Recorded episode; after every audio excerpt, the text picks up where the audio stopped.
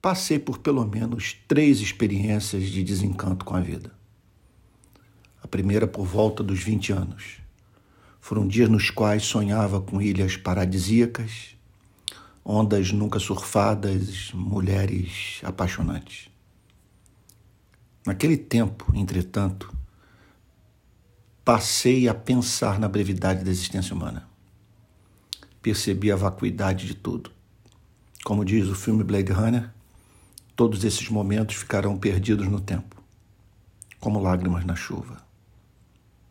Passei a me desesperar por Cristo e a esperança que ele proclamou. Aos 45 anos, mergulho no rio underground e passo a conhecer a banalidade do mal. Crianças mortas por bala perdida, policiais executados, sistema de justiça criminal tomado pela metástase da corrupção.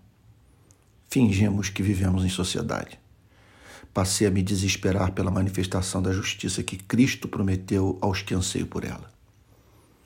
Semana passada, levei mais um caldo da vida. Ao parar no hospital para fazer uma ressonância magnética a fim de saber se estava com câncer, vi o sofrimento não mitigável de doentes crônicos e me deparei com a minha própria finitude.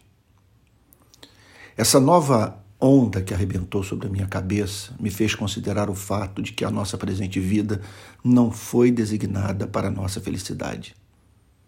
Teremos um dia de nos separar de tudo e de todos que amamos.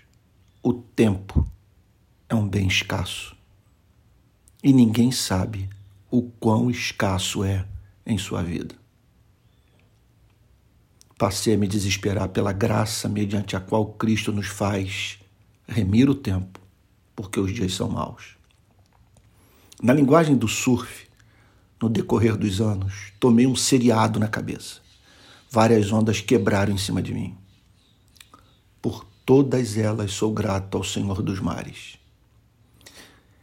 Sempre que me senti próximo de perder o fôlego, receoso de apagar no fundo das minhas angústias existenciais, voltei à tona puxado por um poder maior do que tudo o que tenta afogar a você e a mim.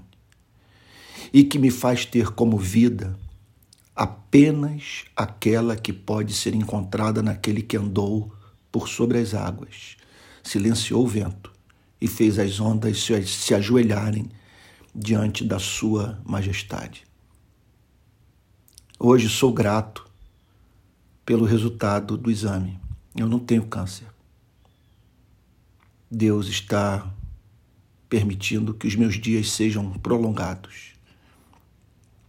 Mas o que o seu espírito falou semana passada comigo jamais sairá da minha memória.